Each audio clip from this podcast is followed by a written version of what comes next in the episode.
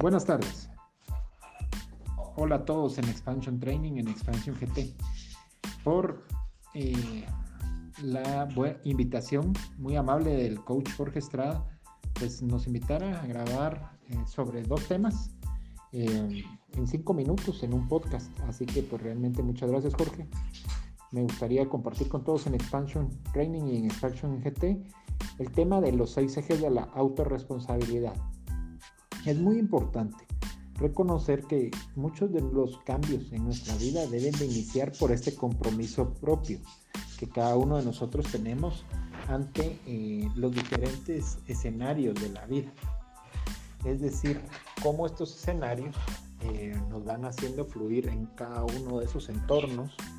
Dígase, por ejemplo, el entorno familiar, el entorno laboral, el entorno deportivo, el entorno en sociedad, el entorno en la comunidad de nuestra iglesia, el entorno de nuestros voluntariados.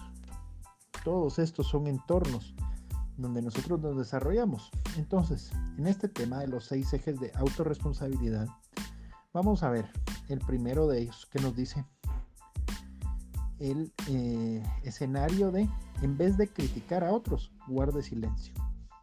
Muchas veces lo que nos quiere decir esta ley de autorresponsabilidad es que nos tenemos que hacer un esquema mental.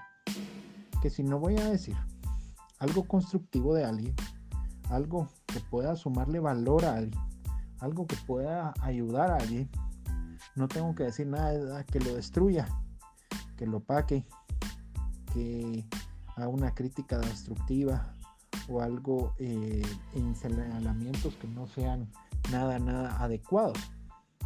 Uno de los errores es criticar, eh, juzgando muy fuerte a los demás, cuando pues hay que reconocer que ninguno de nosotros es perfecto. Entonces me gusta mucho esa ley que en vez de criticar a otros, pues guardar silencio. Vamos a pasar a la número 2 y nos dice, en vez de reclamar, de una sugerencia. Imagínense, muy interesante este tema de esta ley de autorresponsabilidad. Y es como uno muchas veces va a reclamar de que por qué no me han traído esto. Reclamar de por qué las cosas no salen.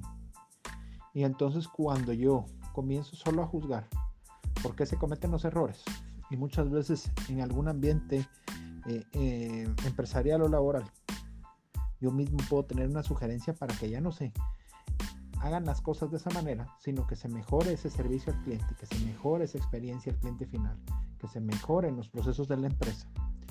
La pregunta es por qué no hemos dado esa sugerencia para que mejoren las cosas, si a veces nosotros mismos hemos tenido enfrente la solución, por ejemplo.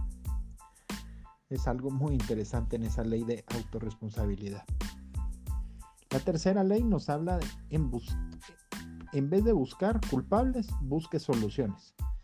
Em, esto es muy importante.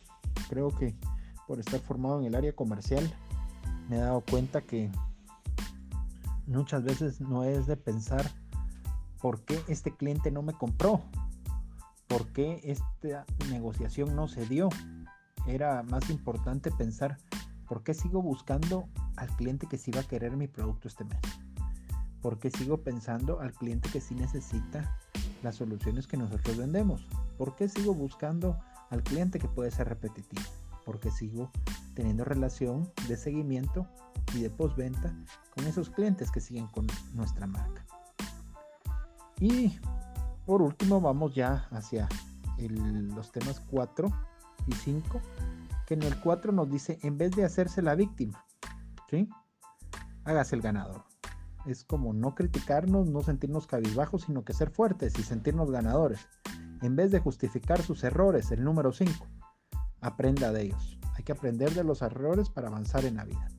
Y el número 6 de estas leyes de autorresponsabilidad, en vez de juzgar a las personas, juzgue a sus propias actitudes. Es tener el valor de vernos al espejo, de reconocer nuestros errores, de estar dispuestos a cambiarlos y de crecer cada día para ser mejores personas. Qué gusto de saludarlos amigos de Expansion Training y en esta experiencia de la comunidad de liderazgo. Gracias Jorge. Estrada, saludes a todos. Bendiciones.